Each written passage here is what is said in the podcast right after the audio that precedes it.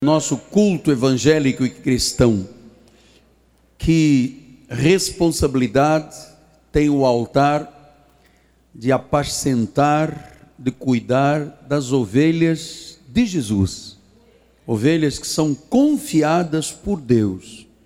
Aqueles que são parte daquela expressão de Jesus, a minha amada igreja. A Bíblia diz que só pode pastorear quem for modelo do rebanho. Estou aqui exatamente me dispondo nas mãos de Deus para orientar as famílias. A cura é uma escolha da família para ser livre. Abra sua Bíblia, por favor, no livro histórico de João, no capítulo 5. Vamos falar sobre a cura de um paralítico, de um enfermo. Passados estas coisas, havia uma festa dos judeus e Jesus subiu para Jerusalém. Ora, existe ali junto à porta das ovelhas um tanque, chamado em hebraico Betesda, o qual tem cinco pavilhões. Nestes jazia uma multidão de enfermos, cegos, coxos e paralíticos, esperando que se movesse a água, porquanto um anjo descia em certo tempo, agitando-a e o primeiro que entrava no tanque, uma vez agitada a água, sarava de qualquer doença que tivesse. Estava ali um homem enfermo, havia 38 anos. E Jesus, vendo deitado e sabendo que estava assim havia muito tempo, perguntou-lhe: Queres ser curado? Respondeu-lhe o enfermo: Senhor, eu não tenho ninguém que me ponha no tanque de água quando a água é agitada pois enquanto eu vou, desce outro antes de mim. Então lhe disse Jesus: Levanta-te, toma o teu leito e anda. Imediatamente o homem se viu curado e, tomando o leito, pôs-se a andar. E aquele dia era sábado. Que esta palavra abençoe todos os corações. Vamos orar a Deus.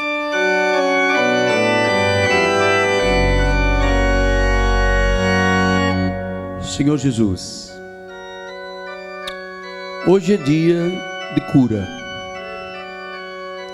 hoje é dia de vermos milagres, prodígios e maravilhas, porque nós acreditamos, ó oh Deus, que toda vez que se prega a palavra, sinais hão de acompanhar esta palavra, porque a palavra é viva, a palavra é poderosa, palavra tem desígnios proféticos que Deus faz com que eles se cumpram. Por isso, Senhor, em nome de Jesus, usa agora os meus lábios, as minhas cordas vocais saudáveis e perfeitas, para orientar as famílias da igreja em nome de Jesus. E no final desta mensagem, pessoas possam dizer: Eu fui curado, em nome de Jesus e pelas chagas de Cristo. E todo o povo do Senhor diga: Amém, Amém e Amém. Meus filhinhos na fé, santos preciosos diante de Deus, família de Deus, selo do meu apostolado, meus irmãos em Cristo Jesus. Nós estamos é, ensinando e encorajando as famílias da igreja a crerem num modelo de perfeição que gera vidas felizes, saudáveis, que é o modelo da Bíblia Sagrada. E hoje o apóstolo vai falar de uma escolha para que a família seja livre. Nós vamos falar sobre uma cura que ocorreu há 2011 anos e que na realidade Outras ocorrerão esta noite, porque a Bíblia diz que Jesus é o mesmo de ontem, de hoje e para sempre. E que a palavra não muda, diga a palavra não muda. Então diz que Jesus passou por um lugar onde havia um tanque, uma piscina, e era chamada o tanque de Betesda. Betesda, do original hebraico, quer dizer casa de misericórdia. Então ali estava um lugar com água, uma, um tanque, uma piscina, que ali era exercida misericórdia da parte do Senhor. E diz que estavam ali à volta daquele tanque pessoas doentes, pessoas enfermas, algumas delas tão grave que estavam morrendo, pessoas fisicamente incapazes. Mas todos eles tinham uma esperança de serem curados. Havia muito choro, certamente, havia dores, havia gemidos, havia agonia, havia feridas, e estavam todos ali numa expectativa que um anjo baixasse lá, mexesse a água e o primeiro que entrasse era curado. Deixe-me dizer-lhe uma coisa muito importante. Quando você adentra essas portas desta catedral, você tem que entrar aqui com esperança. Esperança de que algo aconteça nas suas emoções, nos seus sentimentos, na sua família, nos seus negócios, hum, na sua saúde. Este lugar aqui é uma casa de misericórdia é uma casa de misericórdia. Aqui tem entrado muita gente chorando, com dores, com gemidos, e depois, quando voltam para suas casas, há um sorriso de alívio, de contentamento, de felicidade, pelo agir de Deus no meio desta casa de misericórdia. Diga glória a Deus. Então, qual era o fato que ocorria naquele lugar chamado Bethesda, ou Betsaida? é que um anjo, de certo em certo tempo, entrava e agitava as águas. E você tem que compreender aqui um fato muito interessante. É que nós não temos aqui um tanque de água. Nós não temos uma piscina de água. E você não vai ver com seus olhos físicos um anjo agitar água, porque não tem água aqui. Mas nós temos uma capacidade extraordinária que só o eleito de Deus tem. É que nós não andamos pelo que vemos. Neste pacto, nós não precisamos ter um tanque de água e uma água se agitar. Nós acreditamos que o Deus a quem servimos é o autor e o consumador da nossa fé, e Ele mesmo esta noite moverá as águas espirituais, o mundo espiritual, para que o milagre chegue à tua vida. Diga, eu recebo essa palavra. Diga que você recebe a palavra. Agora, entretanto, nós cremos no ministério angelical. Nós cremos nesta igreja. Eu não movo uma palha da minha vida sem esse mover de anjos, sem dar ordens aos anjos de Deus.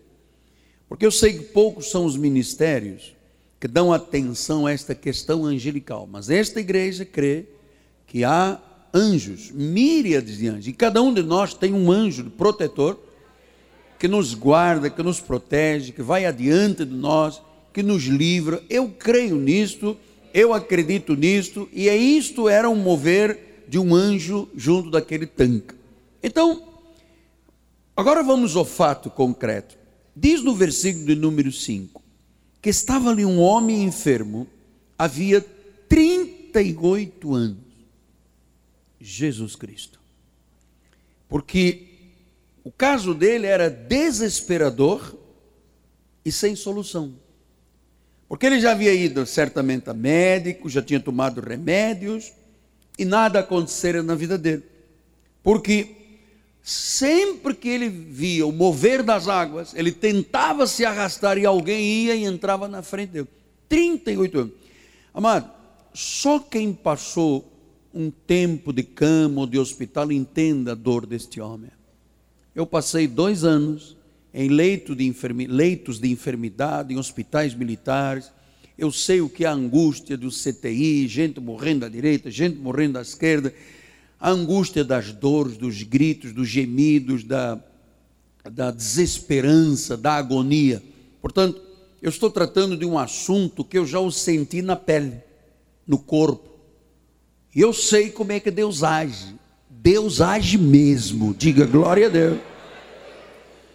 E talvez você pergunte, é, pastor, o que, que se passou na vida deste menino, deste senhor, que é, durante 38 anos esteve enfermo? Eu quero lhe dizer que algum pecado que estava é, correlato com doença tomou conta desse rapaz na juventude. Porque no versículo 14 diz assim: Mais tarde Jesus o encontrou no templo e disse: Olha, já estás curado, não peques mais para que não te suceda coisa pior. Quer dizer que esse rapaz, 38 anos antes, deve ter cometido um delito, um pecado brabo, desculpa a expressão acadêmica, que foi acometido de uma doença incapacitante. E Jesus fez um alerta. Disse assim: Olha só, eu não te curei para que você volte a pecar. Porque quando Deus cura e a pessoa volta, diz que o estado fica pior. Eu já dei aqui montes de testemunhos. Eu me recordo, nós tínhamos um garoto aqui, um rapaz no coral, que um dia, por um comportamento errado, de uma opção sexual errada, ele contraiu AIDS numa relação homossexual chegou aqui desesperado à morte, nós oramos e o Senhor Jesus, nós fomos os intermediários, só um detalhe, Jesus o curou. Esse rapaz estava feliz, cantando, louvando, um ano e pouco depois voltou cinza, verde, amarelo, estanho, uma coisa horrível, e eu perguntei, mas o que foi? Ele disse, voltou a AIDS, o SIDA. Disse, por quê? Ah, porque eu estava na cidade, tinha uma casca de banana, eu escorreguei na casca de banana, caí, depois na frente tinha outra casca de tangerina, voltei a cair aqui ali e contraí outra vez AIDS.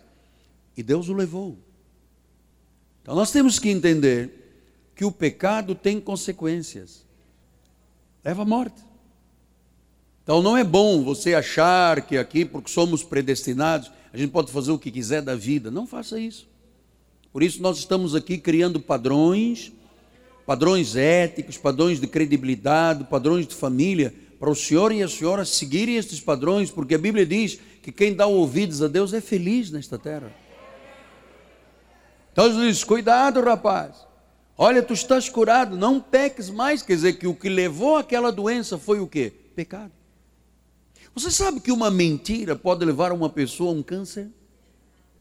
Você sabe que um adultério pode levar uma pessoa a ter um tumor?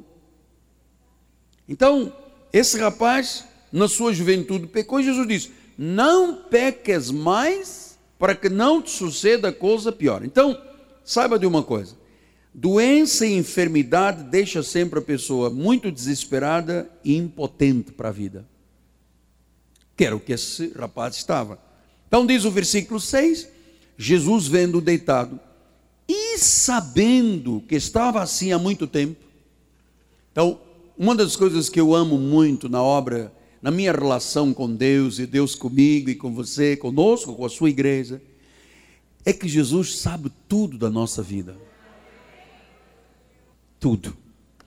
Ele está neste momento sondando o teu coração, conhecendo os teus pensamentos, sabe quem são as pessoas que são a favor da palavra, quem é contra, quem rechaça, quem não aceita. Ele conhece tudo, porque não estamos tratando aqui de macumbaria, estamos tratando do Deus, Criador dos céus e da terra, aquele que é o soberano, é o Senhor, é o Rei, é o Alfa, é o Ômega, é o princípio, é o fim é o soberano Deus, é aquele que tem o poder em suas mãos, rege as nações com vara de ferro, é a brilhante estrela da manhã, é a rosa de Sarão, é o bom pastor, é o caminho, é a verdade, é a vida, é o leão, é o cordeiro, é o pão, é a água, é a porta, é o sol da justiça.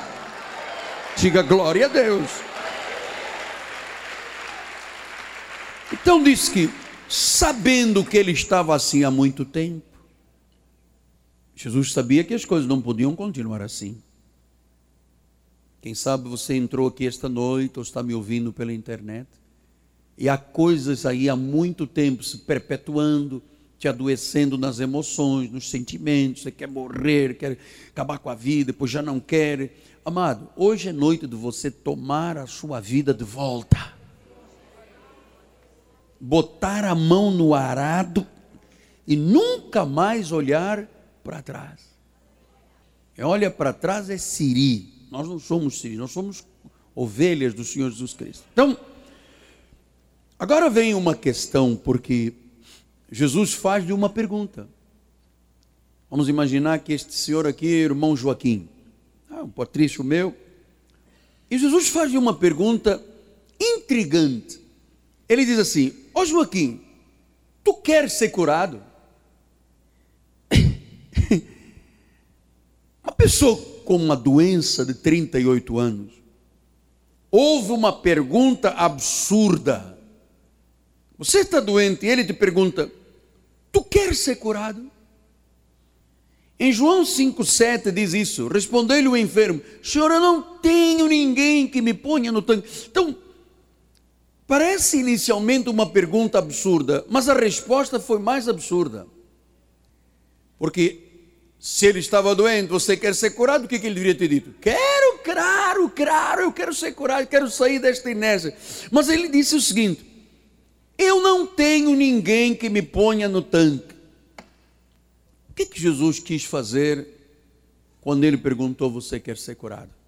Jesus quis despertar a fé, o sentimento qualquer no coração deste homem, fazendo-o acreditar que os impossíveis dos homens são possíveis para Deus. Amado, tu podes ter entrado aqui hoje com uma impossibilidade daquele tamanho. As impossibilidades dos homens são possíveis para Deus. Então, 38 anos, você quer ser curado? O que que Jesus está dizendo para a igreja esta noite, no ano de 2011? Jesus está dizendo o seguinte: a cura na realidade é uma escolha. Queres ou não queres ser curado? Então a cura é uma escolha que nós temos que fazer, que tomar, que experimentar, porque é, é, muitas pessoas precisam de cura, mas não querem ser curados. Há pessoas que ficam muito confortáveis com a doença. É como se estivessem confortavelmente dentro de uma prisão, não querem sair de dentro dessa prisão confortáveis com o desconforto. Por isso é que Jesus disse: Ouça, Joaquim, você quer ser curado? Porque, meu amado, você sabe, para eu lhe dizer isso esta noite é porque eu tenho experiência nisso. Há pessoas que o único ganho de vida para terem um pouquinho de atenção, um pouquinho de carinho, um pouquinho de afeto de alguém é tendo uma doença. Há pessoas hoje que, se não fossem doentes, não tivessem uma doença, não ganhariam um beijo, um abraço, um afago, uma palavra, uma flor. Então, há pessoas que se sentem confortáveis com o desconforto. Então, é, eu vou tratar de alguns assuntos importantes. Por exemplo, quando nós falamos com uma pessoa e dizemos assim: amado, amada, você tem que perder peso. O excesso de peso é uma doença grave. 48% dos cariocas estão acima do peso. É grave.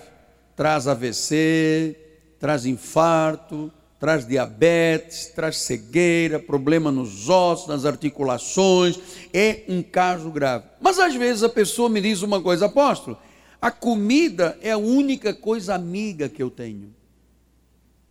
Meu marido me rejeita, meus filhos me rejeitam. A única coisa que não me rejeita é a comida. É como viver dentro de um, de um ambiente de obscuridade. Eu e a comida. Então, meu amado, você sabe quantas doenças advêm de não ter controle sobre a boca? Por isso é que Jesus, esta noite, vem pelo seu profeta e diz: Você quer ser curado? Porque há pessoas que vão dizer: Eu não quero ser curado. Outro problema, o cigarro. Você veja, quando uma pessoa fuma, a primeira coisa que a pessoa me pergunta: onde está o versículo bíblico que diz não fumarás? Não tem. Mas a Bíblia diz que nós somos o templo do Espírito Santo, que quem destruir este templo, Deus o destruirá. Então, às vezes eu digo assim: não fume, irmão. Apóstolo, mas é o meu melhor amigo. Quando eu tenho um problema, eu recorro ao cigarro. Quando eu tenho uma angústia, eu preciso de um confidente, eu recorro ao cigarro. Então, amado, tem gente que se faz de coitadinho para ter atenção. E eu vou lhe dizer uma coisa: Deus não gosta de coitadinhos. Não gosta. Ele não criou coitadinhos. Ele criou pessoas à imagem e à semelhança dele. Então, Quando você recorre ao excesso de comida, ou cigarro, ou qualquer dependência, você na realidade está dentro de uma prisão. A sua vida não vai adiante. É como você dizer assim: olha, eu sei que ninguém espera nada por mim, então, ou de mim, então eu vou seguir nesta sequência. Então, você sabe, às vezes nós precisamos falar ao nosso interior sobre os nossos próprios problemas. Será que na realidade há alguma vantagem, algum benefício da pessoa ficar doente só para ter um carinho de um filho, de uma esposa ou do marido? Será que nós não temos que fazer uma escolha de nos vermos livres de todo o mal esta noite? Diga glória a Deus. Por isso é que Jesus disse: Ouça lá, Joaquim, você quer ser curado? Porque de repente ele ficava ali, coitadinho, coitadinho. Meu amado, eu sei, eu sempre detestei esta palavra coitadinho. Quando eu andava de cadeira de rodas em Portugal, antes do ministério, claro, após o acidente, quando eu comecei a recuperar, eu me recordo que as pessoas vinham, eu tinha um enfermeiro que me acompanhava, e as pessoas vinham, coitadinho, coitadinho, pega lá um cigarrinho, botava um cigarro na minha mão. Tadinho, tadinho, olha, coitadinho, pega lá uma moedinha. Eu dizia, olha só, coitadinho é sua avó, cara. Não aceite ninguém achar que você é um coitadinho e que precisa de mingar, minguar um beijinho, porque eu estou com muita febre, então meu marido me dá atenção. Se eu não estou com febre, meu marido não me dá atenção. Você quer ser curado, você vai ser curado esta noite. Isso aqui não depende de ninguém, depende da tua escolha. Então, há escolhas que fazem a diferença na vida. Nós é que construímos muitas vezes as nossas próprias prisões, ou alguém nos coloca lá dentro.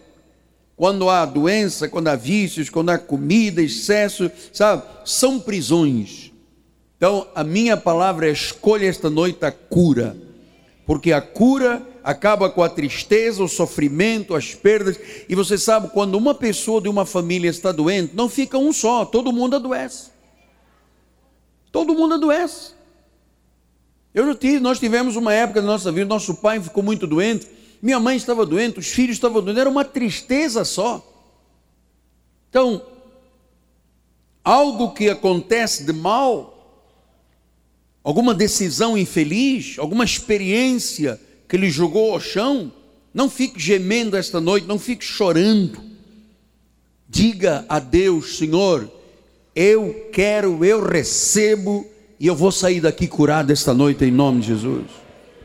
Porque em Isaías 53 diz assim, versículo 3: Era desprezado, mais rejeitado entre os homens, homens de dores, que sabem o que é padecer. Olha, eu sei o que é padecer, amado.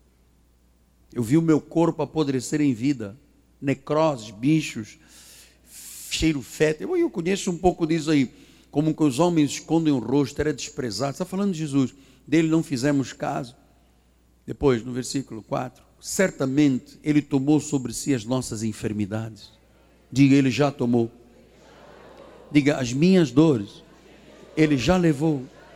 Nós o reputamos por aflito, ferido de Deus, oprimido mas ele foi traspassado pelas nossas transgressões, foi moído pelas nossas iniquidades, o castigo que nos traz a paz estava sobre ele. E agora vamos ler juntos. E pelas suas pisaduras, diga, eu já fui curado. Diga, eu decidi acreditar nessa palavra. Então você pode hoje escolher sair dessa dor, desse pesar, para você ter um futuro saudável se você não decidir pela cura, todos os dias você terá toneladas em cima dos ombros. É horrível viver assim. Eu ensinei a minha mãe, vocês sabem, eu tenho uma mãe que eu sou apaixonado, sempre amei muito a minha mãe, com 86 anos. Todas as vezes que eu falava com a minha mãe, como é que a senhora está? Ah, muito mal, estou doente. Tinha todas, eu disse, mãe, a senhora não tem nada. Tenho sim, não tem nada. A senhora é saudável, a senhora é saudável. Então eu ligava, mãe, como é está? É, tu dizes que eu não tenho, mas eu tenho. Não, eu digo que a senhora não. E nós ficávamos lutando no telefone, às vezes meia hora. Ela dizia, eu tenho. Eu dizia, não tem. As chagas de Cristo já te sararam, as chagas de Cristo já te sararam. E meu amado, nós conseguimos levar uma senhora de 86 anos a acreditar que ela é saudável e que não precisa de ser doente para ganhar beijo de ninguém. Por isso Jesus disse em Mateus 11, 28, Vinde a mim todos estáis cansados, sobrecarregados, eu vou te aliviar. Tomai sobre vós o meu jugo, aprendei de mim, eu sou manso, eu sou humilde de coração, vais achar descanso para a tua alma. Sabe por quê? Porque o meu jugo é suave, o meu fardo é leve. Não tem esse negócio de que tem que ser doente para todo mundo dizer, vamos visitar a irmã doente. Meu amado, esta noite é noite de decisão. Porque algumas pessoas estão aqui doentes por causa das dores, das perdas, das tristezas que lhe foram infligidas, das injustiças que lhe foram cometidas. Amado, deixe ir tudo embora hoje. Deixe, deixe abra as portas da prisão e solte o tumor, e solte o câncer, e solte o problema da glicose alta, e do glaucoma, e do Parkinson, e do Alzheimer. Solte esse negócio todo da tua vida. Você não tem que continuar com o peso das dores, porque, amado, eu sei que há pessoas que sofreram anos de abuso, anos de violência, de abandono dentro de casa, estão doentes, que viram simplesmente um marido maltratar, uma esposa virar-lhe as costas. Amado, saiba de uma coisa: você hoje pode decidir ser livre. Pastor, mas eu estou muito doente, eu fui traído, apóstolo, eu amei tanto eu não posso. Meu amado, não pode. Você tem que decidir hoje se quer ou não quer ser curado. Eu me recordo, já dei testemunho um milhão de vezes, vou dar hoje um milhão e um. Eu me recordo, alguns anos atrás, uma moça do nosso ministério, o esposo trabalhava na aviação e tinha uma conduta irregular e é, nasceu-lhe um filho numa viagem que ele fez, ah, gerou uma gravidez e teve um filho. Quando a esposa que soube, meu amado. Ela, ela, ela teve uma revolta tão grande, tão grande, tão grande, tão grande, que ela começou a morrer aos poucos. Nós gostávamos tanto dela, eu e minha esposa, era uma pessoa finérrima, sabe aquela pessoa nota 10, pedra 90.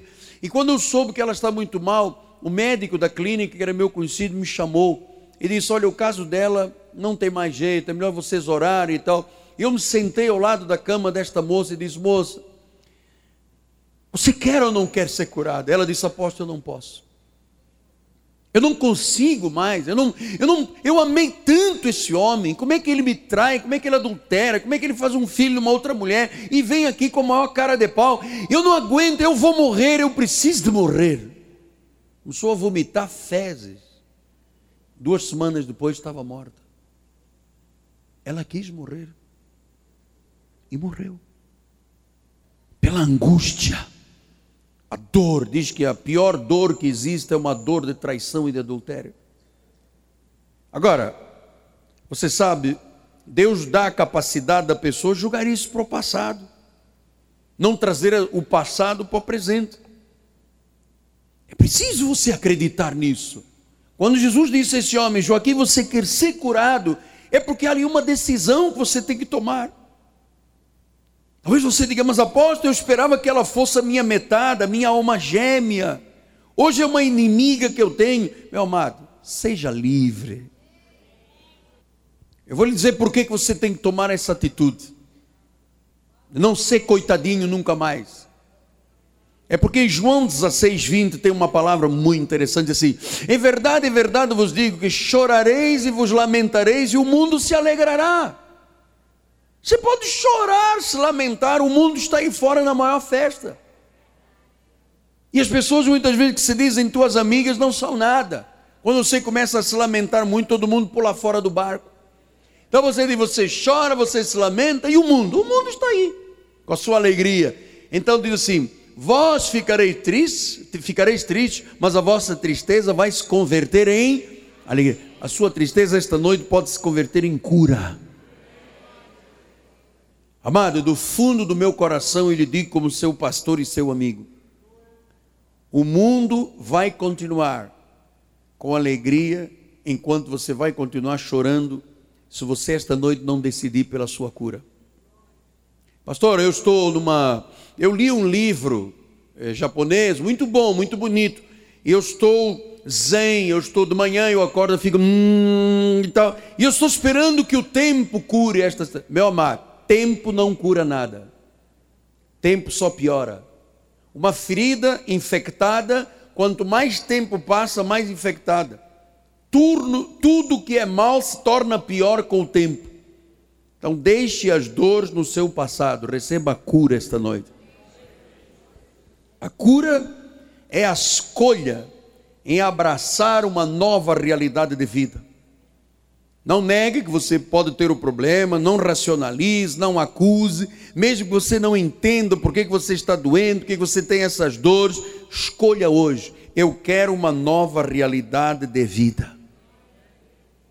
Lucas 9, 23 a 25 diz assim: Dizia a todos: Se alguém quer vir após mim, assim mesmo se negue dia a dia, tome a sua cruz e siga-me. Pois quem quiser salvar a sua vida, perderá. Quem perder a vida por minha causa, essa salvará. Que aproveita o homem ganhar o mundo inteiro, ter tudo e vier a perder-se ou causar dano a si mesmo.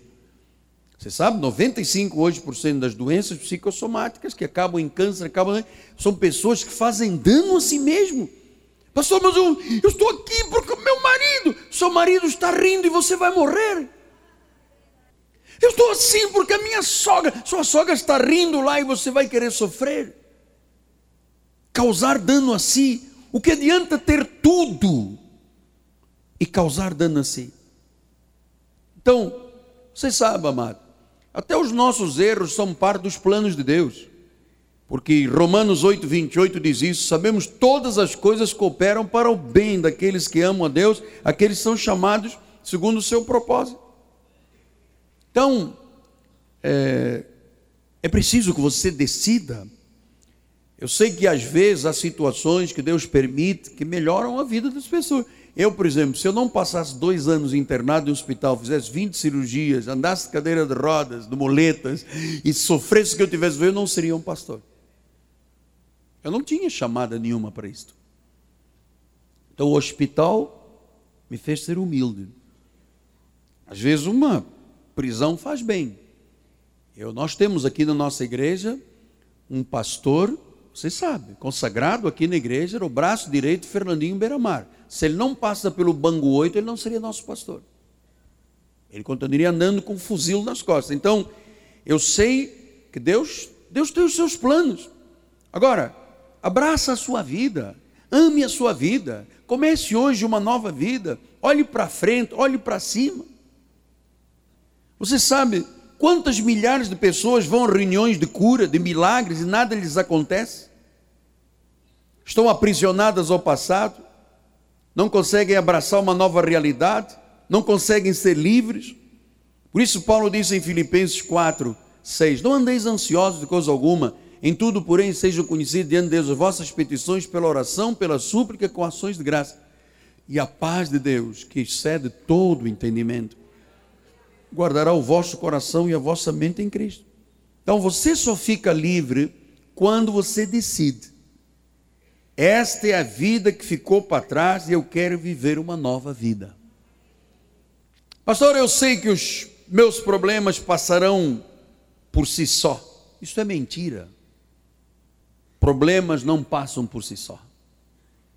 Você é que passará ou deixará passar o sofrimento se você decidir. Você tem que destruir esta prisão das suas emoções que levou à doença. Não aceitar as mentiras da carne. A verdade já lhe foi dita, pelas chagas de Cristo você vai ser surado. Já foi sarado, já foi. Então a cura é uma escolha também para servir ao próximo. Deus não nos cura só por curar. Em João 5, 8, 9 disse: Então lhe disse Jesus: Levanta, toma o teu leite e anda. Imediatamente o homem se viu curado e tomando o leite pôs sanar. E aquele dia era dia de sábado.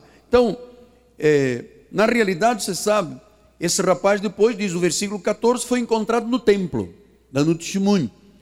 Então, o que eu quero lhe dizer também é que você, ao ser tocado por Deus, ao receber uma, um milagre de Deus, um, um, um sopro sobrenatural de Deus, um toque das mãos de Deus, Deus faz isso para depois a pessoa ser um instrumento de glória, né? dar o seu testemunho. Você não precisa ter qualificação, ser um teólogo, ter mestrado, ter doutorado. Deus usa pessoas normais, curadas, para que a sua cura sirva ao próximo. Veja o que, que diz lá em João 5, 14 e 15: diz assim: Mais tarde, Jesus o encontrou no templo, olha, já estás curado, não peques mais, para que não te suceda coisa pior. O homem retirou e disse aos judeus que fora Jesus quem for, o havia curado. Quer dizer, ele deu testemunho, ele começou logo a pregar, ele deu testemunho, começou a servir ao Senhor. Então, aquele homem que estava impotente, há pouco no versículo 7, ele disse: Eu não tenho ninguém. Amado, põe lá o versículo 7, bispo, olha só. Não tenho ninguém. Você sabe, este é o clamor de milhares e milhares e milhares de pessoas do nosso país. Não tem ninguém para ajudar. Então, quando questionaram, quando Jesus o questionou, diz o versículo número 15: o homem retirou-se e disse aos judeus: Foi Jesus. Ah, agora aquele que disse: Não tenho ninguém, agora tinha quem? Jesus. Você tem Jesus. Você tem Jesus. E ele lhe diz, por intermédio do seu apóstolo, a vida é uma escola. As lições às vezes são árduas, mas quando você aprende e você se deixa levar pela palavra, porque há pessoas que resistem, endurecem o coração. Né? Quando você segue a palavra, como este rapaz, não tenho ninguém, agora tinha Jesus, falou logo aos judeus, deu testemunho. Você sabe, o Brasil precisa de pessoas assim, que digam: Eu tenho Jesus, eu não tinha ninguém, eu era um católico apostólico romano, eu era um espiritista, eu era um macumbeiro, agora eu tenho Jesus. E ao ter Jesus, tem uma razão de vida. 38 anos, 38 anos desgastado, fraco. Agora era um testemunho, ele disse aos judeus: Foi Jesus que me curou. Você me ouve dizer aqui todos os dias do meu testemunho, eu não me calarei. O tempo que eu viver nesta terra, eu vou dizer a todos: foi Jesus. Eu também vivia sem propósito, eu também estava preso a situações, eu também era um enfermo, um doente, eu também cheguei a dizer: eu não tenho ninguém. Mas Jesus disse a este homem: levanta-te, levanta-te, toma o teu leito toma o teu colchonete, toma o teu crabatom do original grego, anda. Apóstolo, isso aí é uma lenda. Amado, isso não é lenda, isto é verdade. Isto é verdade. Isto aconteceu na minha vida. 2 de Coríntios 1,4 diz: É Ele que nos conforta com toda a nossa tribulação, para podermos consolar os que estiverem em qualquer angústia, com a consolação que nós mesmos somos contemplados por Deus. Então, toda pessoa que recebe algo de Deus tem que abençoar, tem que consolar outras pessoas. Então, esta igreja faz o resgate de vidas. Nós estamos aqui esta noite exatamente para ajudar você a encontrar um sentido na sua vida, a ficar bem, a ficar saudável, hein? melhor. Não diga, ah, talvez eu vá ficar melhor. Não, você já está melhor nesta hora, já está bem. Hoje você não é mais vítima desta vida. Esta palavra está fazendo uma obra no teu coração, na tua mente. Você não é apenas um sobrevivente no Brasil, você é mais que vencedor. Você é um dom de Deus para o Brasil. Ele tem que ser exaltado pela nossa vida. Você tem hoje que dar um novo significado à sua vida. O álcool, a comida, as dependências, as doenças, as enfermidades, para a glória de Deus, o milagre chegou. É hora de você tomar o teu leito, o teu cabratom, levantar-se e dizer: Eu vou viver. A solução chegou sobrenaturalmente. Eu quero esta, este milagre, eu quero esta cura. Eu escolho, eu decido como Jesus me ensinou através deste texto. Joaquim, você quer ser curado? Não tenho ninguém. Você não tem ninguém, você me tem a mim. disse Jesus. Eu sou o médico dos médicos. Eu sou o cirurgião geral. Eu opero o teu coração, eu opero o teu cérebro, eu arranco o tumor invisivelmente. Você não tem ninguém, não. Você não tinha, agora você tem. Eu sou um espírito contigo. Eu sou cabeça da tua vida.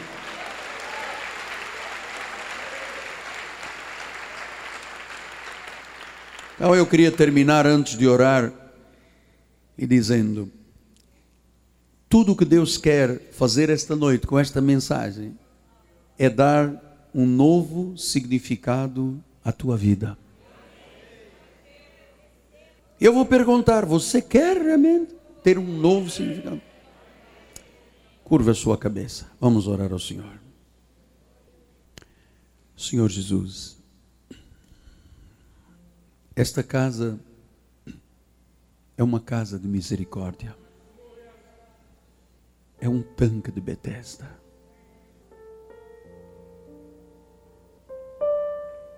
Nós estamos ouvindo a tua voz e nenhum de nós sairá daqui carregando doenças, enfermidades, opressões, obsessões mentiras, aquelas prisões emocionais que acorrentam a vida, que incapacitam o homem, que impedem a pessoa de sorrir, de viver, de olhar a vida e dizer: Este é o dom maior que Deus me deu. Deus Santo, em o nome de Jesus honra esta palavra. Porque tu dizes que sinais hão de acompanhar aqueles que creem. Faz um sinal agora. Faz o um impossível se tornar possível. Mesmo naqueles casos mais extremos, como este homem, 38 anos. Quando ele olhava para frente, dizia: Meu caso não tem jeito. Mas quando Jesus interfere, aparece, tudo tem jeito. Receba o milagre. Que essa palavra germina agora a 30, a 60 e a 100 por um. Está repreendido o ataque, a seta, o dardo, o homem mau, fraudulento, o enganador, o sanguinário que os anjos de Deus movam essas águas da tua fé e um grande milagre agora tenha acontecido. Se alguém aqui numa dependência tóxica, ser possuidor de um vírus, uma bactéria destruidora, matadora, serial killers, se alguém aqui com AIDS, com SIDA, com tuberculose, com Parkinson, com problemas cardíacos, tumores, em o nome de Jesus. Em o nome de Jesus. Não importa o nome da doença, há um nome que está sobre todo nome o nome de Jesus. E o povo que crê e recebe, diga amém, amém e amém. Vamos dar um aplauso ao Senhor. Glória a Deus. Ao seu nome, toda a glória. Por favor, vamos ficar de pé. Estenda suas mãos para o altar. Bispo vai dar a bênção final. Que a graça, a paz, a misericórdia, o amor e as doces consolações do Espírito Santo de Deus se manifestem hoje e eternamente na vida daqueles que foram curados. Diga, eu estou curado pelas chagas de Cristo na vida daqueles que têm saúde, porque é promessa bíblica, amém? Se você crê, diga amém. Diga eu recebo para minha vida em nome de Jesus. Vá em paz, vá feliz, vá guardado pelos anjos do Senhor até o seu lar. Não saia sem antes dar uma palavra de vitória, uma palavra de amor para essa pessoa que está ao seu lado. Diga, nós temos direito às promessas do Senhor.